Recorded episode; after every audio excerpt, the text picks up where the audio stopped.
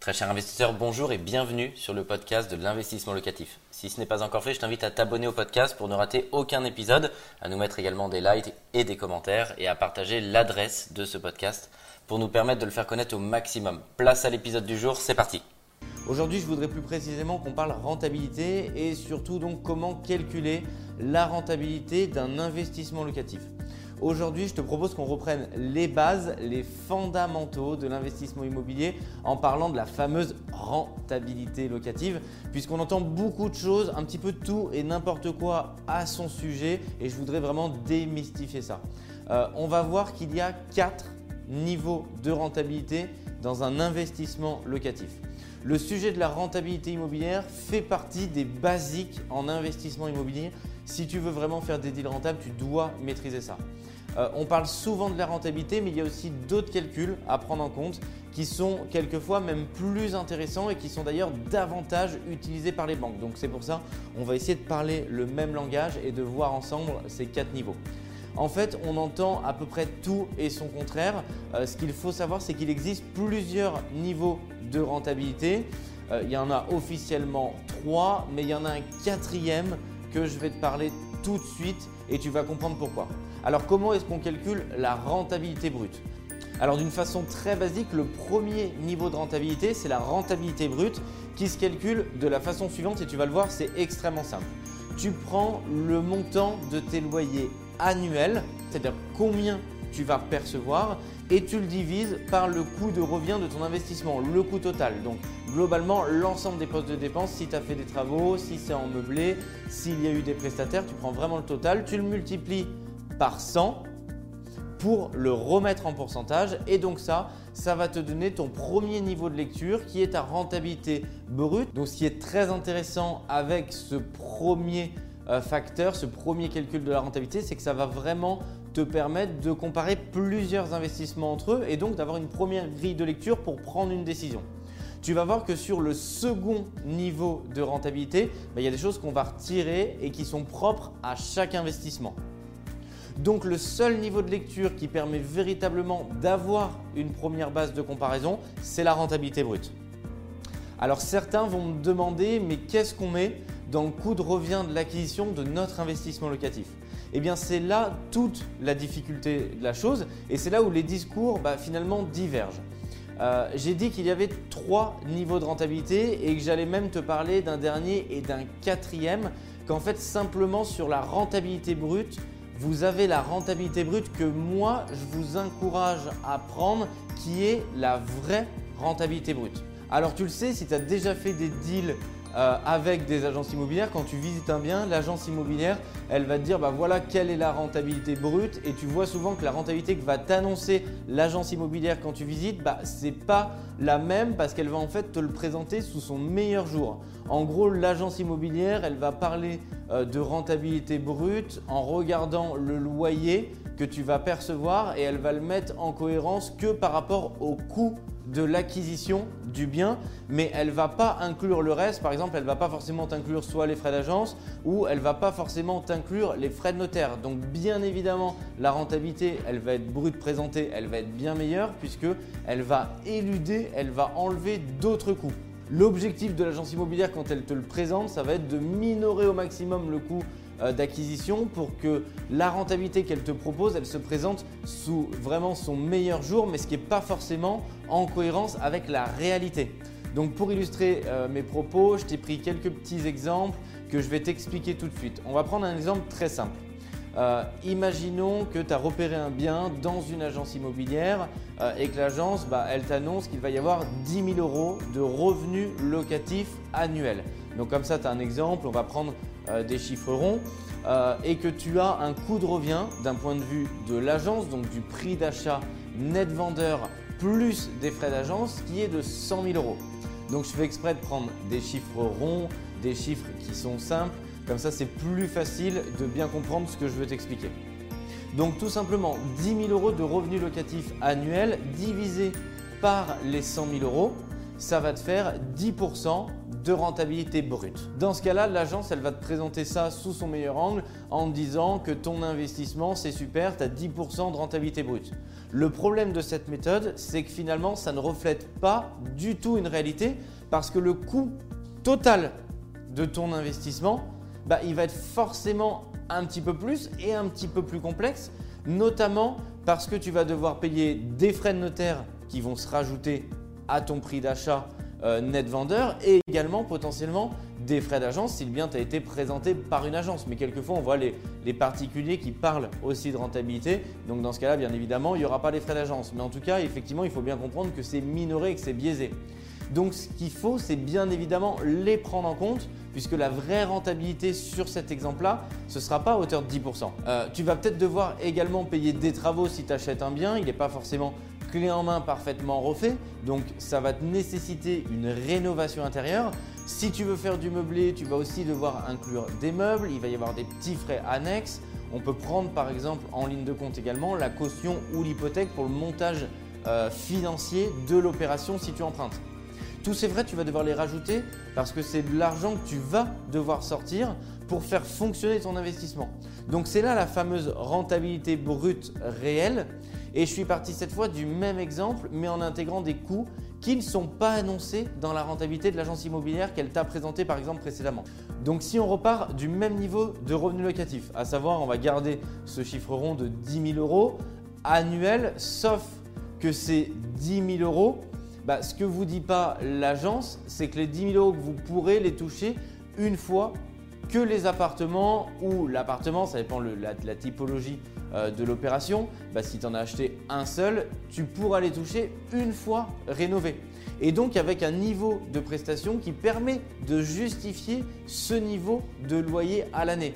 Donc bien évidemment, s'il faut prévoir des travaux, il faut que tu les intègres dans ton calcul. Il faut également que tu intègres euh, bah, potentiellement tes frais de notaire et donc les frais d'agence et on voit bien que la rentabilité ne va pas être la même si on intègre ces coûts-là. Je prends l'exemple sur des travaux, on va garder des chiffres ronds, bah, ça change immédiatement la donne parce que si tu as toujours 10 000 euros de revenus locatifs annuels, mais que tu as dû investir 50 000 euros euh, de travaux et par exemple 6 000 euros de mobilier, bah, l'opération maintenant fait 156 000 euros dans ce calcul-là, ce qui te fait tout de suite tomber la rentabilité brute dans mon exemple à 6,41% versus 10%. Donc on voit qu'entre la rentabilité brute annoncée potentiellement par l'agence immobilière et la rentabilité brute réelle de ton investissement, bah on perd déjà 3,6 points de rentabilité.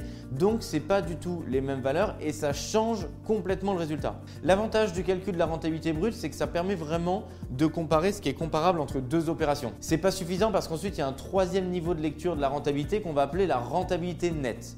Alors la rentabilité nette, c'est concrètement le fonctionnement de ton investissement, c'est la rentabilité de ton investissement une fois qu'on a déduit les charges qui sont obligatoires pour faire fonctionner cet investissement. Alors je vais t'expliquer tout de suite en détail en quoi ça consiste, cette fameuse rentabilité nette qu'on appelle aussi la rentabilité nette de charge.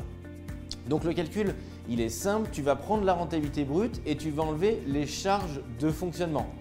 C'est-à-dire, ce que j'entends dans les charges de fonctionnement, c'est tout ce qui est obligatoire pour faire fonctionner ton investissement. Donc par exemple, la taxe foncière que tu vas être obligé de payer une fois par an, puisque c'est la, la taxe du propriétaire, tu vas pouvoir enlever par exemple tes charges de copropriété, ton assurance propriétaire non, non, occupant, la CFE si tu fais de la location meublée et donc vraiment toutes les charges qui ne vont pas pouvoir être récupérées par ton locataire qui sont les charges directes que tu vas devoir payer par exemple pour faire fonctionner la copropriété.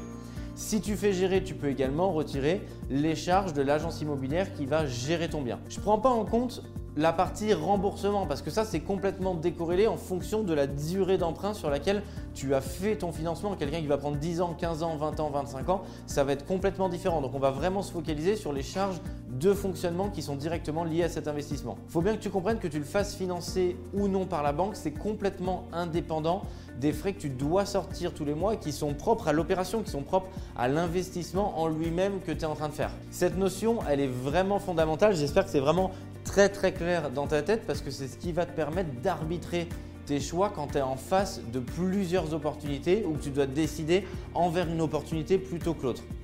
L'avantage de cette rentabilité nette de charge, bah, c'est que finalement, ça va te permettre d'avoir une idée beaucoup plus précise de combien rapporte ton investissement. En gros, quand tu prends en compte les flux financiers, bah, l'argent qui entre, l'argent qui sort, c'est sûr qu'une rentabilité brute, c'est bien.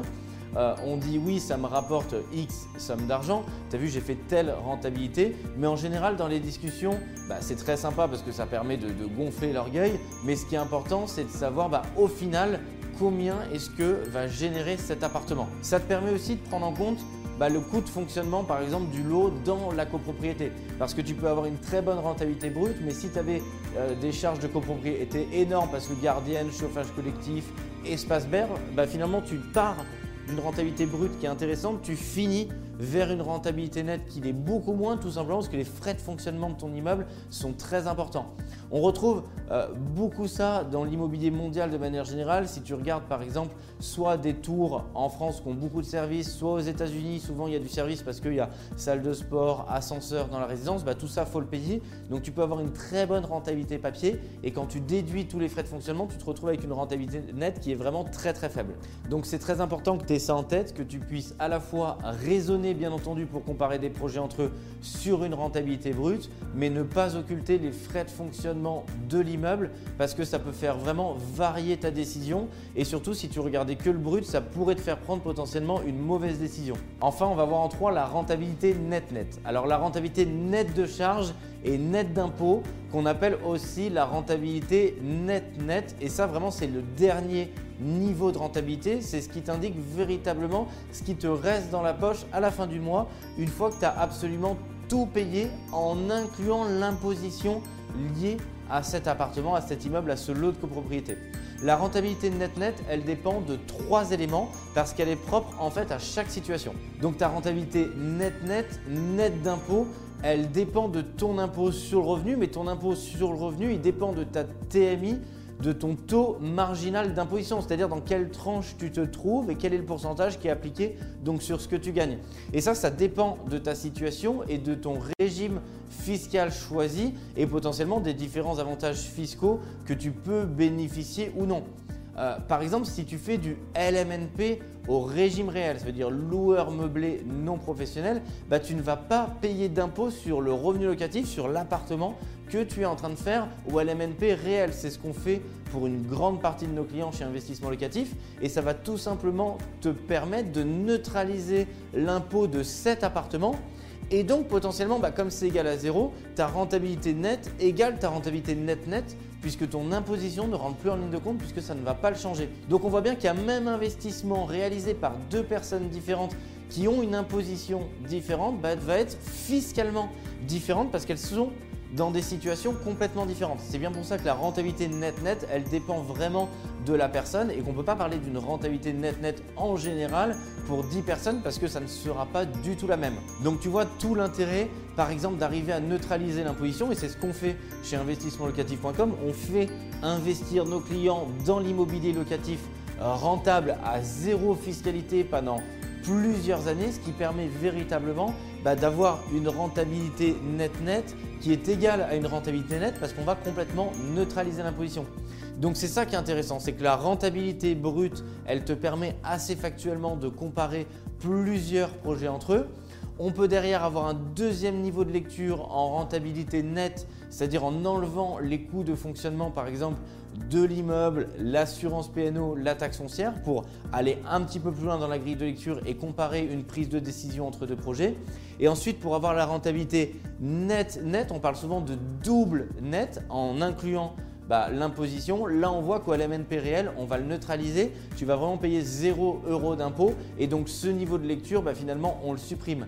Mais pour quelqu'un qui ne maîtrise pas très bien l'immobilier, qui va mal investir et qui va payer des impôts sur son immobilier, bah, effectivement, c'est intéressant pour lui d'avoir une grille de lecture net net, c'est-à-dire net d'impôt pour pouvoir prendre également la bonne décision. On voit donc dans les exemples que j'ai décrits euh, bah, qu'il faut avoir ces différentes grilles de lecture et les connaître puisque ça va te permettre d'arbitrer, de prendre les bonnes décisions et c'est pas forcément l'opération qui a la plus grosse rentabilité brute qui sera la plus intéressante. Et ça, je sais que pour beaucoup d'investisseurs, c'est très difficile à comprendre parce que bah, on se gargarise de faire la plus haute rentabilité brute, mais si on ne connaît pas du tout les coûts de fonctionnement de son immeuble, de sa copropriété, c'est pas forcément l'opération la plus intéressante qui fait la plus grosse rentabilité brute. D'où l'intérêt vraiment de se former, de pouvoir être conscient que cette rentabilité nette est égale à la rentabilité nette nette quand on investit par exemple au LMNP réel, je vais neutraliser l'imposition et donc là forcément ça va être très intéressant par rapport à un investisseur qui maîtriserait moins le sujet, qui ne neutraliserait pas son imposition, qui payerait beaucoup d'impôts et qui verrait sa rentabilité nette nette complètement dégradée. Et enfin pour terminer, la quatrième grille de lecture d'une rentabilité que je voudrais te conseiller, c'est de parler en rentabilité brute avec la banque. Ce qui est important, je le dis souvent, la première marche à l'entrée pour pouvoir vraiment investir dans l'immobilier, bah, c'est le financement. Parce que malheureusement, bah, sans argent de la banque, il n'y a pas de projet. Et tout l'intérêt de l'immobilier, il est d'utiliser l'effet de levier de la banque. Ce qui est important, c'est que toi, tu puisses calculer ta rentabilité brute, ta rentabilité nette et ta rentabilité net-net. Que tu, tu aies conscience de ça et que tu puisses le calculer. Maintenant, demain, tu vas te retrouver peut-être seul en face de la banque. Le conseil que je peux te donner en termes de grille de lecture, c'est de parler en rentabilité brute. Tu regardes le montant annuel, charges comprises, et tu le divises par le coût total de l'opération, c'est-à-dire bah, appartement ou immeuble, notaire, travaux, mobilier et le cas échéant, euh, bah, rémunération d'un prestataire si par exemple tu passes par notre société. Pourquoi? Parce que le but, ça va être de convaincre la banque. Et plus la rentabilité dite papier va être intéressante, plus ça va être facile de convaincre la banque de te suivre dans cette opération ou convaincre la banque de pouvoir potentiellement bah, te laisser indifférer parce que tu vas lui expliquer qu'il y a beaucoup de travaux et que tu as besoin de ce différé de remboursement bah, pour ne pas commencer à payer les premières échéances. Donc tu vas maximiser tes chances de pouvoir obtenir ton financement. Ce qui ne t'empêche en rien de savoir calculer bah, une rentabilité brute hors charge, une rentabilité nette nette du coût de fonctionnement de l'immeuble et double net ce qui est lié à ton imposition. Mais vraiment garde bien en tête que ce qui est très important c'est en un de pouvoir comparer plusieurs projets entre eux pour pouvoir prendre une décision et en deux garde toujours en tête qu'il va falloir arriver à convaincre la banque et donc potentiellement bah, plus l'opération est rentable en rentabilité brute, plus ce sera facile de convaincre la banque parce que si la rentabilité nette était de 2 ou 3%, ce sera forcément plus difficile de convaincre la banque que si la rentabilité brute présentée est à 5, 6, 7, 8% ou plus où là la banque, bah, potentiellement, le but c'est de présenter le projet sous son meilleur aspect. C'est aussi pour ça que chez investissementlocatif.com, on vous présentera l'opération en rentabilité brute, tout simplement pour vous permettre chez nous ou sur le marché euh, classique de pouvoir comparer deux opérations entre elles et surtout de maximiser tes chances pour pouvoir obtenir ton financement parce qu'on va utiliser au maximum l'effet de levier. Un grand merci d'avoir suivi cet épisode jusqu'au bout. Je te donne rendez-vous pour un prochain épisode. Si ce n'est pas le cas, abonne-toi au podcast, partage-le, mets-nous un like et tu peux également retrouver plus de conseils sur YouTube avec plus de 300 vidéos gratuites.